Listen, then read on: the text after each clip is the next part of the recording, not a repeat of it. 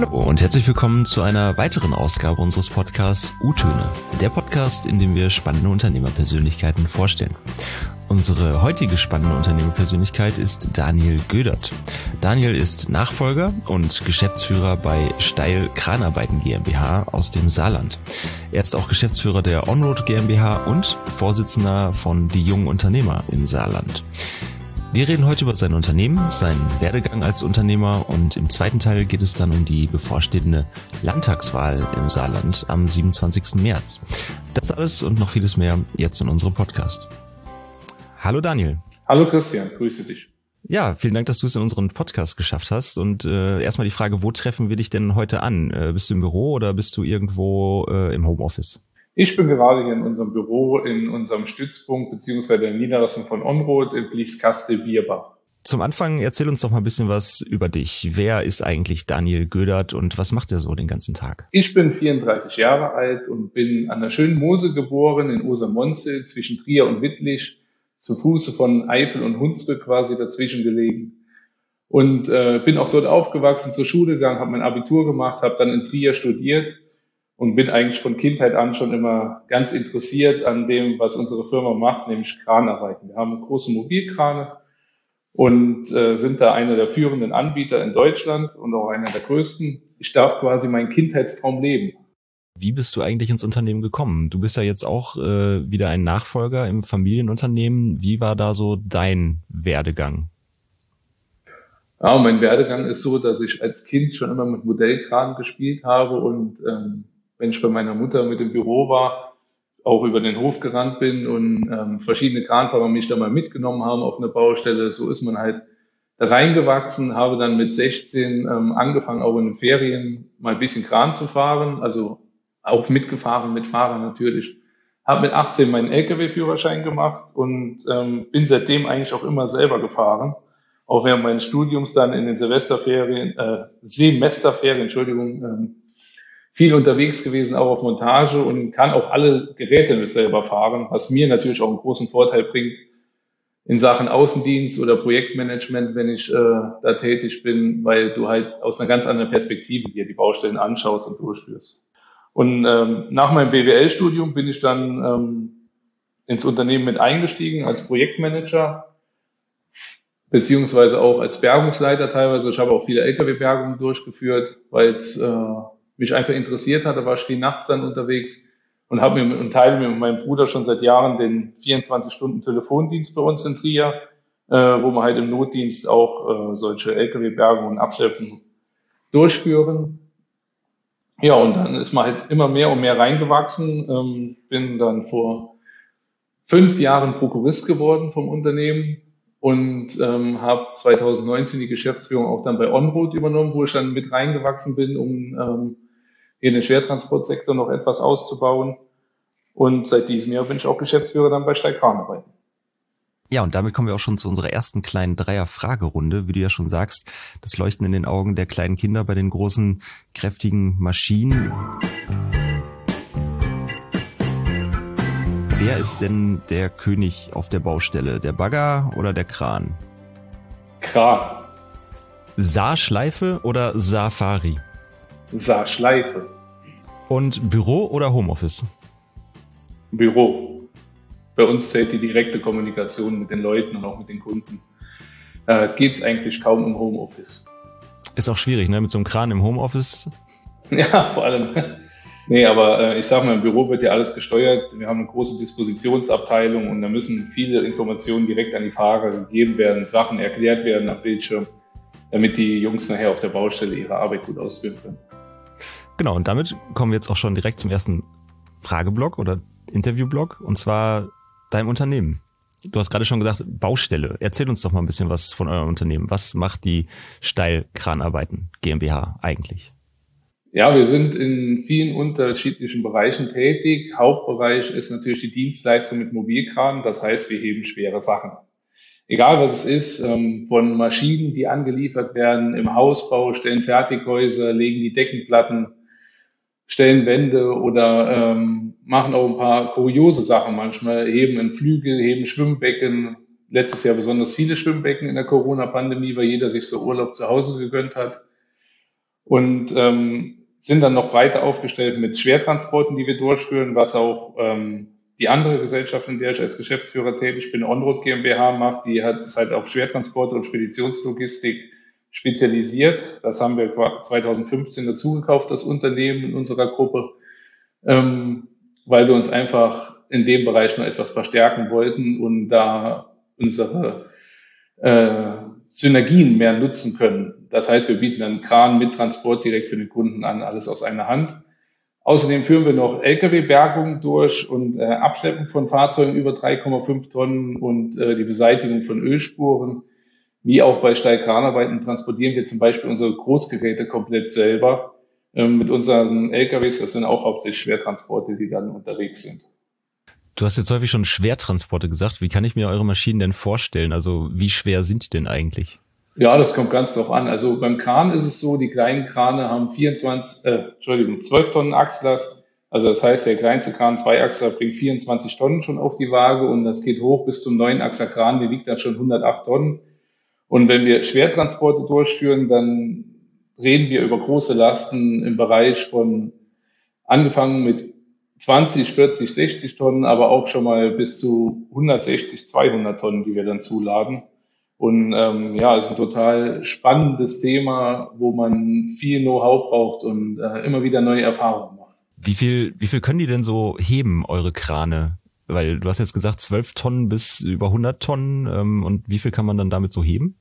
Ja, die Krane sind in Tragkraftklassen eingeteilt. Ich sage mal, den größten Kran, den wir hatten, den haben wir vor kurzem verkauft, weil der Markt äh, nicht mehr so die Nachfrage danach hatte. Der konnte theoretisch 1000 Tonnen heben. Diese 1000 Tonnen wirst du aber niemals heben. Da geht es immer um Lastfälle, da geht es um Ausladung, wie weit man eine Last heben kann oder wie hoch man sie heben kann. Wir sind in der Windkraft sehr stark tätig. Und ähm, nur um so eine Dimension dazu nennen, wir heben bei den aktuellen großen Windkraftanlagen knapp 100 Tonnen auf 165 Meter Höhe. 100 Tonnen auf 65, auf 165 Meter Höhe.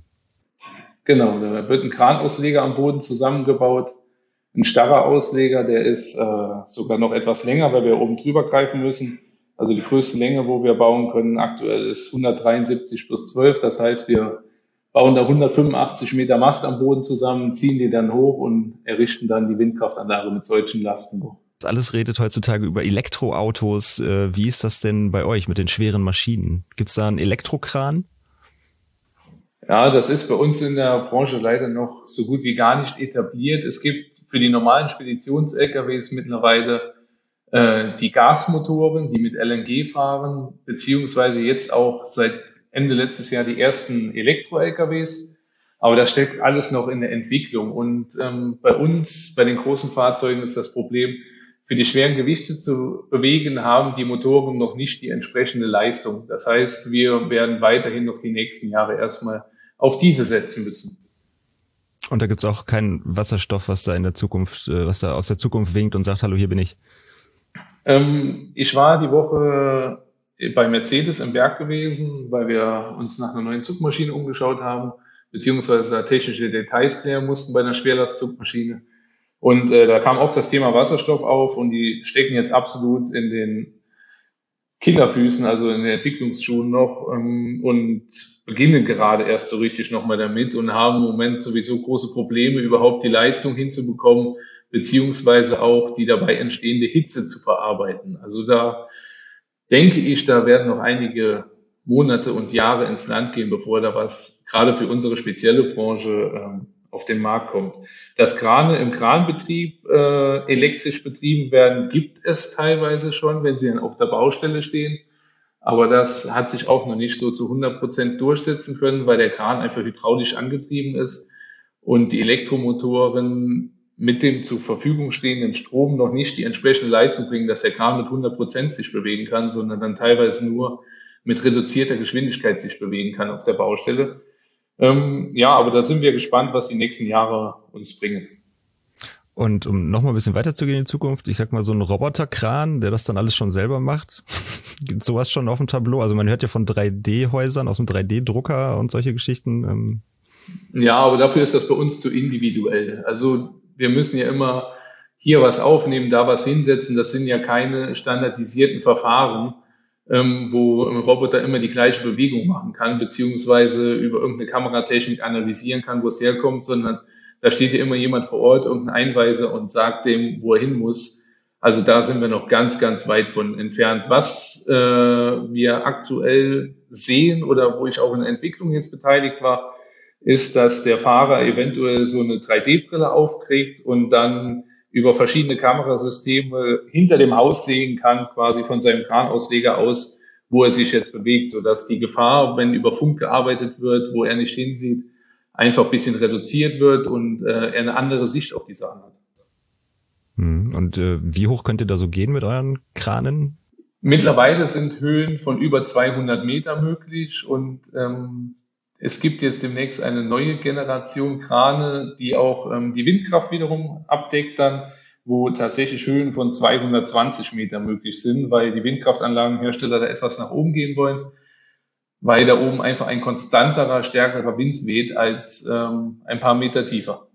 Das heißt, ihr müsstet ja eigentlich jetzt äh, froh sein, dass die Grünen gerade gewählt wurden in die Regierung, wenn da jetzt stark Windkraft gebaut wird oder wie ist da jetzt so eure Auftragslage? Was macht ihr da so am meisten? Also ja, ähm, das macht ein großer Teil unseres Umsatzes aus, ähm, sogar fast die Hälfte in unserer Unternehmensgruppe, die Windkraft. Und aber die Auftragslage bei uns war eigentlich über Jahre jetzt schon gut gewesen. Also wir machen jetzt keine Jubelstimmung, weil die Grünen gewählt wurden, weil die uns vielleicht dann auch in anderen Bereichen etwas belasten, äh, gerade was diese Preise oder ähnliches angeht. Wir haben da leider sehr hohe Verbräuche bei den Maschinen und ähm, die Windkraft ähm, boomt eigentlich seit Jahren. Wir hatten ein kleines Loch 2018, was an Genehmigungsverfahren gelegen hat, aber äh, das hat uns eigentlich kaum getroffen, weil wir wirklich einer der Top-Dienstleister da sind und ähm, waren eigentlich immer gefragt, weil wir sehr komplizierte spezielle Projekte auch durchführen können, wo andere gar nicht erst angefragt werden. Und ihr seid ja auch europaweit vertreten. Also gerade da könnt ihr dann natürlich, ich sag mal, überregional arbeiten. Wie sieht das da bei euch aus? Ähm, weil du sagst, ihr könnt da sehr spezialisiert sein. Und inwiefern hat sich ähm, Corona da bei euch ausgewirkt? Ich sage jetzt mal auch Stichwort Grenzschließung. Äh, Stichwort Grenzschließung war kurze Zeit schwierig, gerade auch wegen äh, der Quarantäne, wenn du in ein anderes Land gereist bist. Wir stehen aktuell mit Kranen in Schweden, in Litauen und in Polen und in Frankreich auch. Ähm, aber mittlerweile hat sich das alles wieder sehr entspannt. Ich sag mal, das war eine Phase von zwei, drei Monaten, die da wirklich sehr, sehr angespannt war im letzten Jahr, aber mittlerweile sind wir da wieder auf einem guten Weg. Also in eurer Branche gerade ähm, keine, ich sag mal, Zulieferschwierigkeiten oder solche Geschichten? Ja, die Zulieferschwierigkeiten gibt es in dem Bereich, wenn wir was Neues bestellen. Wir bekommen im Moment Lieferzeiten von 13, 14, 15 Monaten genannt, wenn wir eine neue Maschine bestellen. Das waren eigentlich immer so vier bis sechs Monate in normalen Zeiten gewesen. Und das ist einfach das Problem, die Hersteller, denen fehlt immer irgendein Teil. Gerade ähm, hier bei Onroad machen wir auch Lagertätigkeiten und gerade lagert ein Baggerhersteller bei uns 200 Geräte ein, die er hergestellt hat hier in der Nähe weil einfach an den Geräten Blechteile fehlen. Mal fehlt ein Blech, mal fehlen drei Bleche und die können die Geräte nicht fertig ausliefern. Also das ist schon sehr schwierige Phase, die uns aber Gott sei Dank äh, kaum tangiert. Ja, und dann würde ich jetzt auch gerne schon zum zweiten Themenblock quasi überleiten, denn jetzt haben wir ein Thema, was sich sowohl eben mit dem Unternehmertum als auch mit der äh, Politik überschneidet. Äh, ich sag mal Thema Fachkräftemangel. Vielleicht wirst du mir dazu was sagen können. Ähm, vielleicht jetzt noch in diesem Blog, äh, wie sieht's da bei euch aus mit Kranführern zum Beispiel? Der Kranführer an sich ist ähm, in Deutschland leider kein Ausbildungsberuf, ähm, was das für uns natürlich sehr schwierig macht. Das sind alles Quereinsteiger, die aber, um einen Mobilkran zu führen, einen Lkw-Führerschein brauchen. Und gerade dieses Thema Lkw-Fahrer in Deutschland ist ein ganz großes.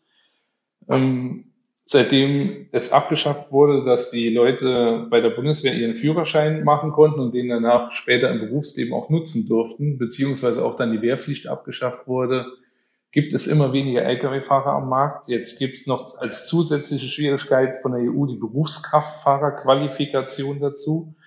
Das heißt, die Leute müssen nicht nur ihren Führerschein machen, sondern diese Qualifikation als Nachweis bei der IHK ablegen. Das ist ein großen Test, den man da machen muss. Und somit kostet ein Lkw-Führerschein mittlerweile zwischen 7.000 und 8.000 Euro ungefähr. Und das macht natürlich kaum mehr jemand, der sich das privat finanziert. Früher sind viele hingegangen, haben gesagt, komm hier, ich nehme 1800, 2000 Euro in die Hand, mache Lkw-Führerschein, da kann ich was draus machen. Aber 8000 Euro hat verständlicherweise kaum jemand auf der Seite liegen, ähm, der dann einen Lkw-Führerschein sich gönnt. Und somit wird es immer schwieriger für uns Personal zu finden, teilweise ähm, vom Arbeitsamt gefördert, die Führerscheine, teilweise auch dann wieder nicht. Da gibt es einfach keine klare Regelung. Also und Fachkräftemangel ist ja nicht nur in dem Bereich, ich höre das ja aus allen Branchen mittlerweile. Egal, ob es Lkw-Fahrer sind, ob es Monteure sind. Ähm, ja, wir haben so eine gewisse Wohlfühlgesellschaft mittlerweile. Keiner will mehr wirklich richtig mit anpacken. Jeder am liebsten auf dem Amt als Lehrer oder ähm, irgendwo an einem Schreibtisch einen coolen Job machen und äh, möglichst viel Freizeit genießen. Aber das ist eigentlich nicht das, was unsere Wirtschaftskultur hier in Deutschland über Jahre hinweg geprägt und ausgezeichnet hat. Und daran, denke ich, müssen wir ganz dringend arbeiten, weil ähm, sonst laufen wir hier einer großen Katastrophe entgegen im Land. Und ich denke, gerade im Bereich Transport, ohne den Ostblock, ähm, die ganzen Spediteure von da wir im Moment sowieso aufgeschmissen. Auf, eigentlich gibt es so ein Kabotagegesetz, in Europa, dass ein ausländischer Spediteur nur maximal fünf Transporte in einem fremden Land ausführen darf und dann muss er wieder zurück in sein Land fahren. Aber das wird hier bei uns vom Zoll gar nicht kontrolliert, zum Nachteil der deutschen Spediteure leider. Aber ähm, auf der anderen Seite würde sonst unser Wirtschaftsstandort auch ziemlich schnell zusammenbrechen und kollabieren, weil einfach diese Transportleistung, die mittlerweile Osteuropa für uns hier erledigt, zu Dumpingpreisen, muss man dazu sagen, äh, einfach zusammenbrechen würde. Und das ist ein ganz schwieriges Thema, wo wir einen gesunden Mittelweg finden müssen, weil sonst gibt es leider in Deutschland bald keine Spediteure mehr, beziehungsweise auch niemanden mehr, der einen LKW fahren kann. Und was das ausmachen kann, haben wir vor kurzem Großbritannien gesehen, als der Brexit durchgesetzt wurde. Das klingt schon wieder nach den typischen äh, bürokratischen Hürden, nach einer gewissen Willkür, äh, ob das Arbeitsamt jetzt den Zuschuss gibt zum Lkw-Führerschein oder nicht. Und genau damit kommen wir jetzt super in unseren zweiten Interviewblock, ähm, dem politischen Teil sozusagen und ähm, der Landtagswahl im Saarland. Aber vorher nochmal wieder meine Dreier-Fragerunde an dich. Bist du bereit? Ja, bitte.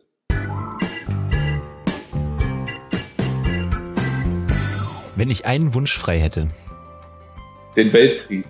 Ich habe das letzte Mal wow gesagt. Als ich eine Transportgenehmigung erhalten hatte, die tatsächlich 186 Seiten umfasst hat. Das musst du nochmal genauer erläutern. Eine Transportgenehmigung, was kann ich mir darunter vorstellen? Wir brauchen für die Schwertransporte eine Ausnahmegenehmigung, dass die auf der Straße fahren dürfen. Da drin sind dann Auflagen geregelt, ähm, die Polizeibegleitungen oder an was man sich halten muss, Sperrzeiten, wann wir fahren dürfen, unter welchen Bedingungen wir fahren dürfen, ob wir langsam über eine Brücke fahren müssen und ähnliches. Und so eine Genehmigung geht normalerweise über 10, 20 Seiten, bei großen Transporten nochmal 30 Seiten. Aber die Ämter haben es gut mit uns gemeint und haben uns dann tatsächlich eine Transportgenehmigung mit 186 Seiten auferlegt. Ähm, ja, eigentlich realistisch kaum mehr durchführbar. Aber dann stehen auch so Sachen drin, wie jetzt im Februar, die ist dann nur für drei Monate gültig, ähm, dass ich zum Beispiel am Weihnachten nicht fahren darf. Das ist natürlich eine Information, die brauche ich da drin unbedingt. Und die letzte Frage, mein größtes Vorbild? Meine Mutter. Meine Mutter hat ähm, 1989 das Unternehmen übernommen mit 10 Graden und 20 Mitarbeitern und ähm, hat heute tatsächlich eine Unternehmensgruppe geschaffen, die über 250 Mitarbeiter beschäftigt und wir haben 115 Krane im Einsatz. Ja, lieber Daniel, welche besonderen politischen Themen beschäftigen denn die jungen Unternehmer des Saarlandes? Äh, um zurückzukommen auf den ersten Interviewblock, Stichwort vielleicht Fachkräftemangel. Was kannst du mir als Vorsitzender der jungen Unternehmer im Saarland dazu sagen? Ja, wir wünschen uns natürlich von Seiten der jungen Unternehmer beziehungsweise vom kompletten Mittelstand aus ähm, dass man die Fachkräftegewinnung oder allgemein den Arbeitsmarkt hier ankurbeln könnte. Ähm, einerseits durch Bildung in den Schulen schon Fächer wie Wirtschaft und Was ähnliches. Was gibt es dazu zu sagen für die Landtagswahl von ähm, Seiten der jungen dass die Kinder und Jugendlichen in den Schulen schon ein bisschen auf die Arbeitswelt vorbereitet werden, nicht nur durch ein zweiwöchiges Praktikum im zehnten Schuljahr, sondern vielleicht auch mal einfach im Thema Wirtschaft mal lernen, den Unterschied zwischen Brutto und Netto einfach nur einfachste Grundlagen vermittelt bekommen, um später in der Arbeitswelt nicht einfach bei komplett Null anzufangen. Hm, also das äh, Thema Bildung sozusagen, was du da gerade ansprichst. Ja, das ist ein ganz großes Thema. Ne? Ähm, gerade mit Digitalisierung auch in der Bildung. Ähm, ich sage mal, die Kreidetafel hat in Anführungszeichen mit Sicherheit ein bisschen ausgedient, hat natürlich auch ihre Vorteile teilweise, aber ähm, einfach die ganze Arbeitswelt findet fast nur noch online statt, gerade ähm, in Büros und ähnlichem. Und da muss einfach im Thema Digitalisierung viel mehr getan werden als bisher, ähm, anstatt irgendwelche Gedichte auswendig zu lernen.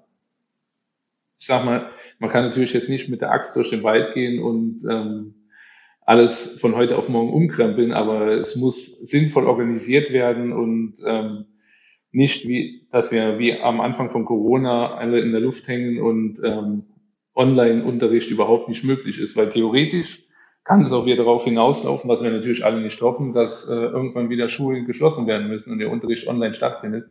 Aber dann kann es nicht sein, dass ein Land wie Deutschland dann komplett nicht mehr weiter weiß. Hm. Und vielleicht mal nochmal ganz speziell in Bezug auf äh, Fachkräftemangel und Kranführer. Hast du da vielleicht eine Idee, was man da machen könnte? Es wurde schon was getan und zwar mit der IHK Dortmund gibt es ähm, ein Programm, wo der Lehrberuf Kranführer eingeführt wurde. Aber es ist halt so typisch deutsch, wir haben was gemacht, aber wir machen es nicht in der vollen Konsequenz nach hinten raus. Ne? Das ist so ein bisschen Aktionismus, der da ist, weil das ist eine Berufskraftfahrerausbildung, wo aber statt drei Jahren Berufskraftfahrerausbildung nur zwei Jahre Berufskraftfahrerausbildung davon sind. Und das letzte Jahr wird er quasi auf der IHK Dortmund dann im Blockunterricht über mehrere Wochen ähm, als Kranführer ausgebildet. Ist ein bisschen schwierig. Die Holländer oder sämtliche andere europäische Länder haben das besser organisiert. Und da ist der Kranführer einfach ein ganz normaler Ausbildungsberuf, weil es gibt ja nicht nur die Mobilkrane, man hat das ja in vielen Bereichen, auch in Stahlwerken, die Portalkräne oder in produzierenden Betrieben. Und ähm, ja, in Deutschland musst du nur 14 Tage unterwiesen sein und körperlich und geistig dazu fähig, damit du so eine verantwortungsvolle Aufgabe eigentlich machen kannst, weil da ist schon großes Unfallpotenzial immer gegeben und äh, man muss mit höchster Vorsicht herangehen.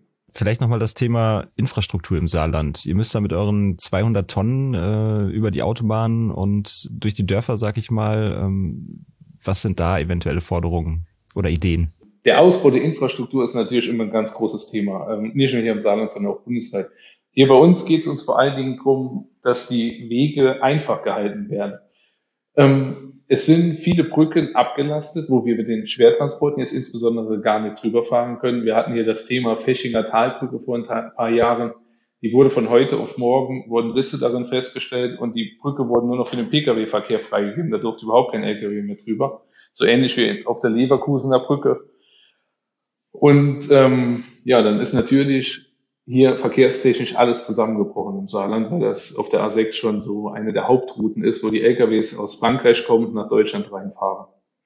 Und das sind Themen, die dürfen einfach nicht mehr passieren. Also da muss man früh genug dran sein ähm, und auch eventuell dann schon ausreichend früh Geld investieren und äh, neue Brücken bauen, aber auch die Straßen ausbauen. Also es ist schon seit Jahren oder Jahrzehnten von einer Umgehungsautobahn in Saarbrücken die Rede, aber wirklich äh, durchgeführt wurde dieses Projekt nie. Und was infrastrukturtechnisch auch noch sehr wichtig ist hier im Saarland, ähm, wir reden immer davon, neuerdings von grünem Stahl. Das Saarland ist ja sehr von der Stahlindustrie geprägt. Aber äh, wir haben gar nicht die Möglichkeiten hier und produzieren viel zu wenig grünen Strom. Das heißt, geht nicht nur für uns, ähm, für uns natürlich förderlich. Ausbau der Windkraft, Ausbau von Photovoltaik und Solar ähm, muss einfach gefördert werden mehr hier und äh, Flächen dafür freigegeben werden und Genehmigungsverfahren beschleunigt werden. Wie bist du eigentlich zu den jungen Unternehmern gekommen? Ganz witzig durch meine Frau. Und zwar äh, meine Frau Kerstin ist schon jahrelang Mitglied gewesen bei den äh, jungen Unternehmern. Ich war immer nur beim KJU in Trier, beim Kreis der jungen Unternehmer oder wie es bundesweit heißt, bei den Wirtschaftsjunioren. Ähm, bin dann hier ins Saarland gekommen und ähm, bin dann auf ein paar Veranstaltungen von Familienunternehmern und jungen Unternehmern mitgegangen.